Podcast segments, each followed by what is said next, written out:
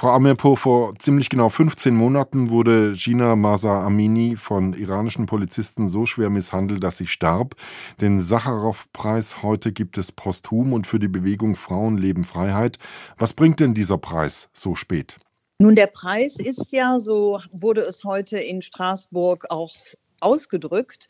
Es ist nicht nur Symbolpolitik, sondern man möchte sich damit als Parlament in Straßburg hinter diese Bewegung stellen. Insofern, glaube ich, ist das eine sehr deutliche Nachricht nach Iran, zumal das ja auch verbunden wurde mit Forderungen. Die Angehörigen von Gina Mahsa Amini, die den Preis entgegennehmen sollten, durften ja am Wochenende nicht ausreisen und man hat es deswegen konkret mit der Forderung verbunden, dass so etwas natürlich völlig ungesetzlich sei und so etwas bitte nicht mehr passiert passieren dürfte.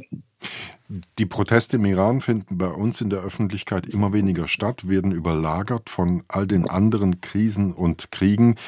Sie haben viele Kontakte im Iran. Was hören Sie noch aus dem Land? Nun, Sie haben völlig recht. Es wird, kommt hier relativ wenig an. Und es ist ja auch in der Tat so, dass sich die Proteste auf den Straßen so gar nicht mehr abspielen. In den letzten Monaten gab es Hinrichtungen, es gab willkürliche Urteile.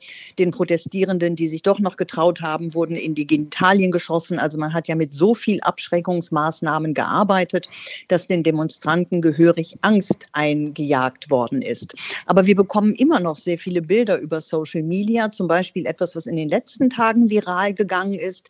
Da gab es einen Fischverkäufer in der Stadt Rasch, der einen traditionellen Tanz aufgeführt hat auf der Straße, der damit gar nicht irgendeinen Protest anstacheln wollte.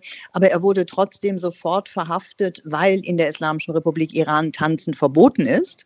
Und das Ergebnis war, dass wir Dutzende, Hunderte von Bildern bekommen haben über Social Media, wo sich Gruppen in Iran dann auf den Straßen zusammentun und genau diesen Tanz nachmachen. Und das ist dann nun wirklich eine Form von Protest. Und ähnliche Formen von zivilem Widerstand gegen das Regime sehen wir seit Monaten. Zum Beispiel Graffitis oder das Beschmieren von Banknoten oder dass Frauen einfach vermehrt ihre, ihren Hijab, ihr Kopftuch nicht mehr tragen. Das kommt durchaus immer noch an aus Iran. Der Widerstand ist also ungewöhnlich ungebrochen?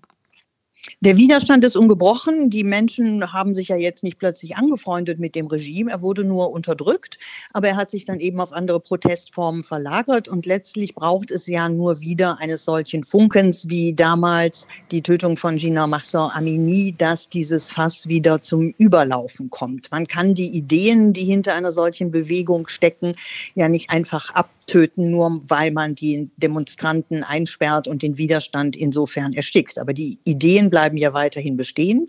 Und was auch weiterhin bestehen geblieben ist, ist, dass man schätzt, rund um 90 Prozent der Bevölkerung mit diesem Regime unzufrieden sind und nicht mehr länger auf Reformen hoffen, wie man das in den vergangenen Jahrzehnten getan hat, sondern wirklich sagen, Reformen sind nicht möglich innerhalb dieses Regimes. Das Regime muss weg.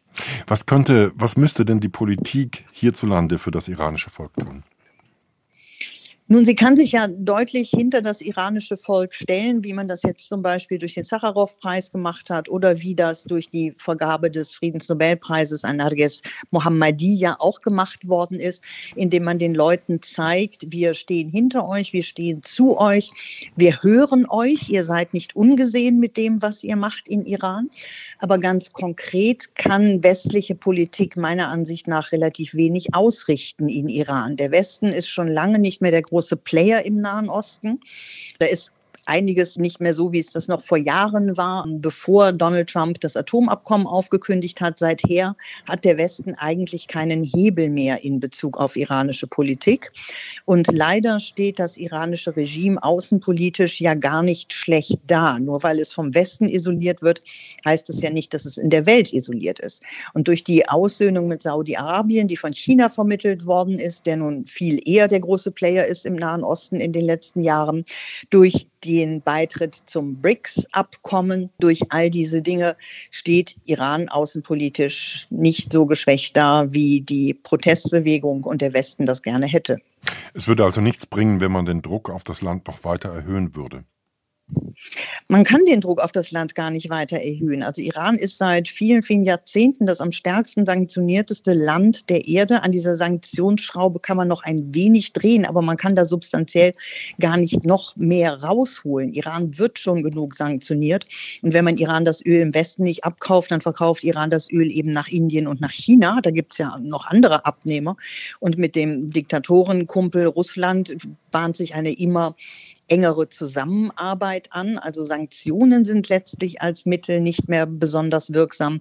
Man könnte den Handel einstellen, den Deutschland noch mit äh, Iran betreibt, aber das sind 1,6 Milliarden. Das sind letztlich Peanuts. Auch dafür interessiert sich das iranische Regime nicht.